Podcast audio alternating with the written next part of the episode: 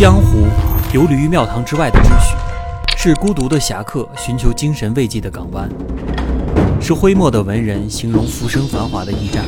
他们跋山涉水，泼墨舞剑，坦然面对世态的炎凉，化身孤身的勇者，穿越世间的荆棘。武侠是侠客劈开生死的刀锋，是文人化身明暗的灯塔，是谱写出英雄悲歌的战场。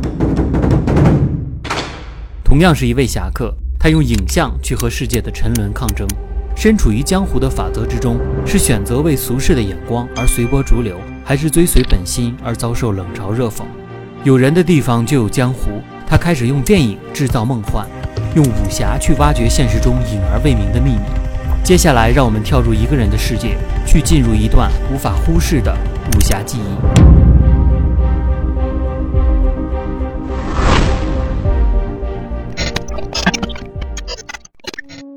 前段时间，网上特别热衷于讨论的一档采访节目中，著名侦探李昌钰问香港导演徐克一个问题：“你们有没有杀过人啊？”而面对这个很突然的问题，他并没有直接的回应李昌钰，而是反问：“我说没杀过，你相信吗？”就此，网上出现了很多关于徐克是否杀过人的分析和探讨。但可能很多人不知道的是，其实徐克本来就是在战乱和逃难中成长起来的，亲眼见证了太多苦难和别离。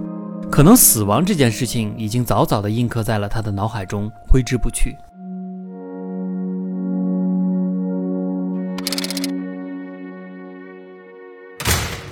一九五零年，徐克出生在越南西贡一个富裕的华侨家庭。四十三岁的父亲徐忠是一个医生，原本他为这个新生的孩子取名为徐文光，但是后来却被自己改为了现在的徐克，意指什么都能克服，就像他的名字一样。这一生，他要克服的东西远超自己想象，而这一切从他的少年时光就开始了。少年时期的徐克正处于越法战争时期，从小就浸染在硝烟与炮火之中。童年的徐克对于街道上行进的坦克、全副武装的士兵、零星响起的枪声，还有夜间升腾而起的炮火毫不陌生。徐克始终记得一个片段：一个男人因为无法忍受战乱的痛苦，选择在所信仰的寺庙前引火自焚。以一种极为惨烈的方式宣泄了内心对于战争的厌恶，而在这个场景的不远处，两个视而不见的士兵却因为琐事而殴斗着。这些极为戏剧性的片段在徐克年少的时光中飘忽而过，亲眼目睹了世间的不公和动荡，构成了他观看世界独特的视角。可以说，混乱与战争构成了他成长中最初的底色。一九六六年，由于大国之间的博弈，越南政府与中国政府的关系由蜜月期急转入交恶期。越南政府大量驱逐华侨，加之也没有人愿意在战乱的时局中生活，当地的华人纷纷逃离越南，将香港当做了避难所。大部分人在逃难的过程中九死一生，身上的钱物也被关卡人员搜刮一空。到港时身无长物，惶惶不安，犹如丧家之犬。这其中也包括了徐克一家人。而此时的香港社会环境并没有比越南好多少，社会暴动频繁，社团纷纷崛起，罢工、示威、斗殴不断上演。加之赴港时失去医生工作的父亲已经五十九岁，大环境风波迭起，导致家道中落，受尽了人情的冷暖，看透了世道的炎凉。后来在徐克的作品《英雄本色三：夕阳之歌》中，徐克毅然把这部作品的背景放在了这个时期的越南和香港。影片中压迫感十足的戒严场景。动荡不安的社会环境，还有视人命如草芥的嗜血暴徒，无不充满了一种导演本人半自传性质的情怀、反省与感慨。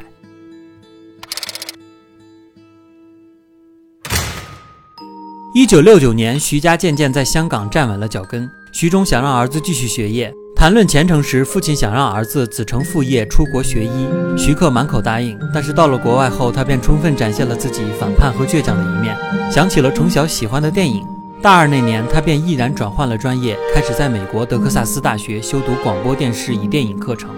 并在求学期间与朋友合拍了一部纪录片《千锤万缝创新路》，讲述了亚裔在美国生活的困苦和对新生活的向往。而这部纪录片的拍摄，也正式开启了自己的电影人生。劳苦功高，日同饮，庆功酒，壮志未酬。一个偶然的机会，在美国学习的徐克观看了京剧电影《智取威虎山》，立刻被杨子荣英雄般勇闯威虎山的情节深深吸引。加之那时一众武侠小说的深远影响，让徐克第一次萌生了拍摄武侠电影的冲动。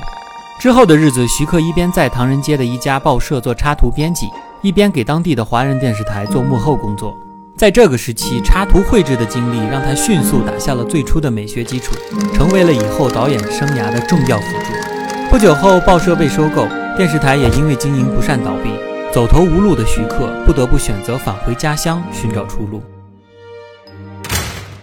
一九七七年，徐克回到了香港，看到儿子毕业证书上所修的专业，父亲气愤至极，但也不得不接受徐克本人的选择。那时，香港的影视行业还没有进入最繁华的时光。但好在此时，对于电影的需求处于井喷阶段，对电影专业的人才也格外重视，这才使得留美归来的徐克得以有大展身手的机会。他以电视编导为起点，加入 TVB 电视台从事编剧和监制的工作。领导让他写几个单元剧练练手，他琢磨了一段时间，向台里提交了两个剧本，最终因为完全不符合实际，全部被毙。许多年以后，徐克自立门户，又将这两个夭折的剧本赠予友人。这便是后来的《英雄本色》和《倩女幽魂》。徐克在 TVB 待了不到一年的时间，就被嘉义电视台挖走。在嘉义，徐克首次担当导演，拍出了令人耳目一新的电视剧《金刀情侠》，开始初步展露出了徐克怪诞的才华。创作该剧时，他大量运用了悬疑、惊悚等国外电影流行的蒙太奇演绎方式，以中西结合的方式，将武侠江湖描绘的梦幻又迷离。第一次让大家见识到了颇具迷离风情的徐克指导风格。值得一提的是，在这段时间，徐克还是对曾经看到过的《智取威虎山》念念不忘，于是就辗转找到了《林海雪原》这部小说。通过研读，徐克内心涌动着一股强大的创作欲望，他想将这个精彩的故事通过电影镜头讲给观众，让他们能以自己产生情感的共鸣。但在当时种种条件不成熟的情况下，徐克只能将这个想法深埋心中。可惜的是，三年后嘉义倒闭，徐克再次面临无事可做的处境。而此时，一个人的出现将彻底改变徐克的人生轨迹。施南生，香港电影界大佬级别的人物之一，一生获得过非常多的荣誉，也担任过很多电影公司的资深顾问和董事经理。而就在此时，年轻的徐克和施南生相遇了，两个人很快就步入热恋。随后，施南生展现出了他卓越的运作能力与执行能力。全力帮助徐克介绍资源。徐克之所以成为后来的鬼才导演，和施南生的相辅相成有着脱不开的关系。就算多年后两个人的婚姻分道扬镳，背后仍然有着施南生继续支持他的影子。几经波折，施南生促成了徐克与香港电影教父吴思远的接触，并支持徐克独立筹拍了自己的第一部电影《蝶变》。此时的香港影坛邵氏武侠片开始颓势出现，光辉不再。徐克显然也无法接受自己拍出像张彻、楚原、李汉祥那样的传统武侠电影，因而，在筹备电影时，脑海中不可避免的会浮现出那些风云激荡的血色记忆：升斗小民的无力与绝望，江湖势力的惨烈与清洗，还有理想与现实的巨大反差。一切的一切，都让他的创作欲和灵感爆棚，跳动的心灵再也无法节制创作的热情。得到支持的徐克在之后两年内连续拍摄了三部电影，《蝶变》《地狱无门》和《第一类危险》。因为剧情的设定太过新奇和跳脱啊，大多数人观影结束后都在疑问：这到底是演了些什么东西呢？导致影片既不叫好也不卖座。徐克也因此落得了一个票房毒药的外号。业内还以“混乱三部曲”来嘲讽他那个时期的作品。客观的看，这三部曲限于时代久远和成本不足的关系。确实制作略显简陋，但即便如此，依然遮掩不住电影本身的锋芒毕露。电影里面隐含的几乎是整个大时代的血色史诗和悲怆传奇。这些极具风格的作品让香港的影视界开始注意到这个独特的年轻人，而这几部电影也成为了沉闷的香港武侠电影中的一股清流，推动了当时武侠片的类型变革，同时也改变了徐克自己的人生轨迹。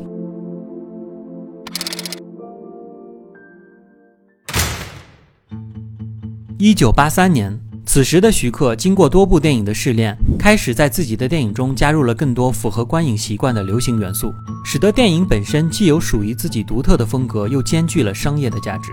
在拍摄《新蜀山剑侠传》时，他先是请来了当时台湾的人气偶像林青霞做女主角，而后又斥重金聘请了《星球大战》的特技公司制作特效镜头。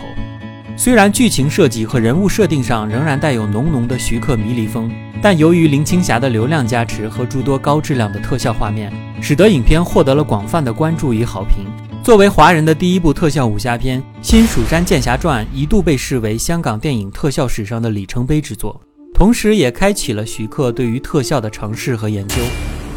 开始时，众人还觉得新奇好看，但是在发现他开始将 CG 特效作为影片的必备元素时，争议与日俱增，而主要的矛盾则集中在中国人的武侠为什么要用外国人的方式来表现。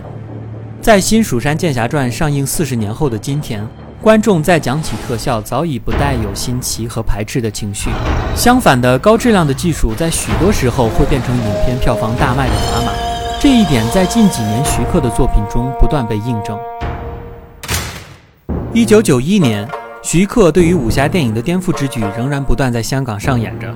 这一年，四十一岁的徐克开始筹拍黄飞鸿系列电影。在此之前，影视作品中的黄飞鸿形象多数为武术中失势的刻板老者形象。轮到徐克翻拍时，他偏偏要把黄飞鸿设定为年轻人。在接下来的系列影片中，他又让黄飞鸿参加了包括辛亥革命在内的诸多历史大事件，并以孙中山、李鸿章等历史人物进行对话。参与到动荡的历史洪流中，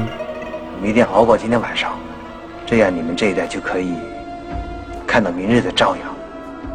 徐克想要呈现的黄飞鸿是他心中对于大义的理解，是一个关于侠的解释。可当他带着构思去找另外几位联合编剧时，大家全都认为徐克是在胡说八道，背逆传统。刘家良这位前后参加了多部黄飞鸿电影拍摄的武术指导和资深前辈，也因为忍无可忍，选择了退出剧组。临走时还不忘数落一句：“徐克要拍的根本不是武侠片。”传统理念的阻碍并没有阻止徐克对于武侠电影的重构。第一部《黄飞鸿》上映后，影片中阳刚大气的动作风格和一个有血有肉、忧国忧民的民族英雄形象跃然纸上，让整个影片有了一种荡气回肠的气势。同时，影片展示的家国情怀和史诗气度也深深地反映了当时香港的大众文化心理。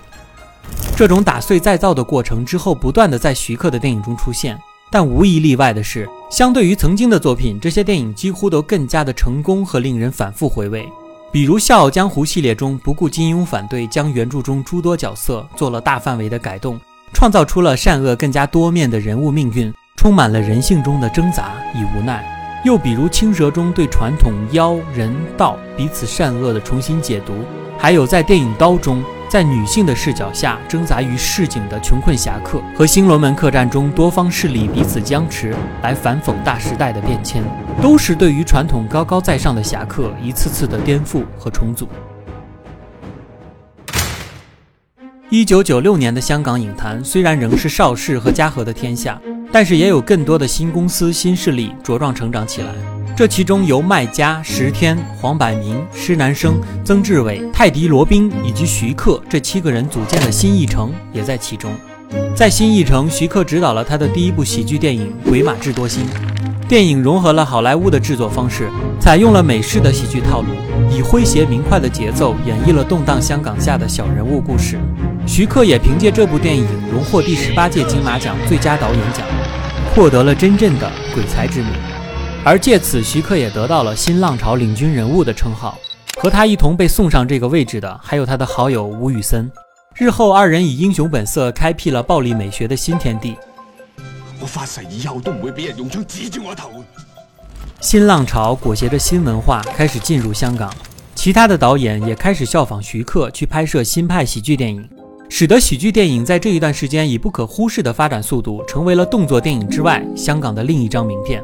而此时的徐克却又回到了自己擅长的武侠题材。他说：“这是我们中国人自己的特色，我觉得里面还有很多可以挖掘的东西。”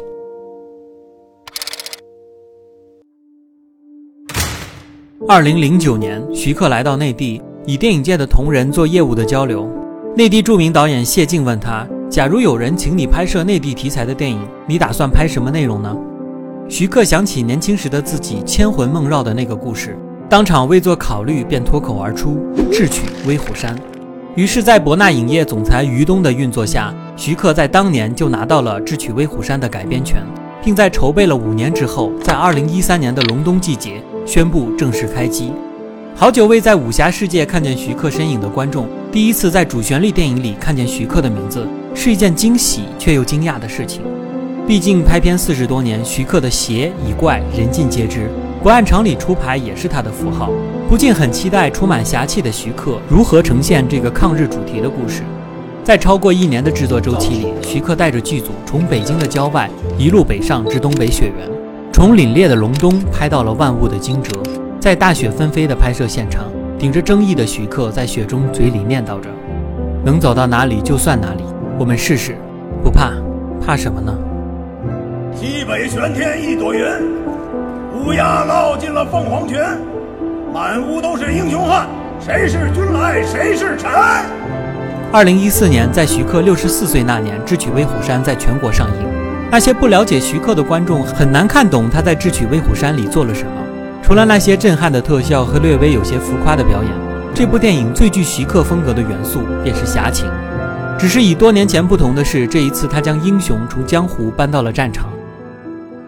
在徐克的理解里，战争年代特有的红色情节，同样也是一种侠气的体现。在侠的定义上有很多的标准，不同人有不同的看法，不同人有不同的演绎方式，而徐克也在以自己的方式演绎着他心中的侠义英雄。电影是幻想中充满希望的世界，所以无论拍摄何种题材的作品，徐克都习惯于留下一个有希望的结局。就是这种叫希望的东西，可以让一切从头再来。就像他在《智取威虎山》这部电影中，特意加入了一个叫做小酸子的角色，去代表新生和未来。而电影就像一个预言一样，多年后出演这个角色的小演员成为了一名滑雪运动员。并在2022年北京冬奥会上摘得奥运桂冠，他就是后来的苏翊鸣。天下风云出我辈，一入江湖岁月催。一代人迅猛生长，一代人俨然老去。和徐克合作过很多次的作曲家黄沾先生曾经说过，香港有两个人是真爱电影，一个是许鞍华，而另一个就是徐克。徐克是一个有着理想主义和浪漫情怀的人。少年的他看了太多残酷的战争和人世的蹉跎，这在他后来的艺术生涯中成为两面御风的翅膀，使他的江湖故事充满了艺术的高度和刻骨现实的分寸，让武侠电影也开始充满了奔放自由的想象力和大胆创新的特质。可以说，他把属于武侠的潇洒和中国人特有的浪漫发挥到了极致。如今已经年过七十的徐克，仍然有着自己的执拗和坚持。或许源于他在那些已经过去却不十分遥远的岁月里经历过的那些社会变迁。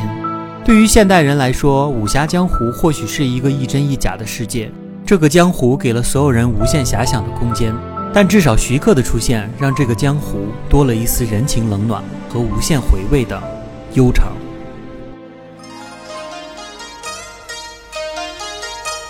沧海一声笑。滔滔两岸潮，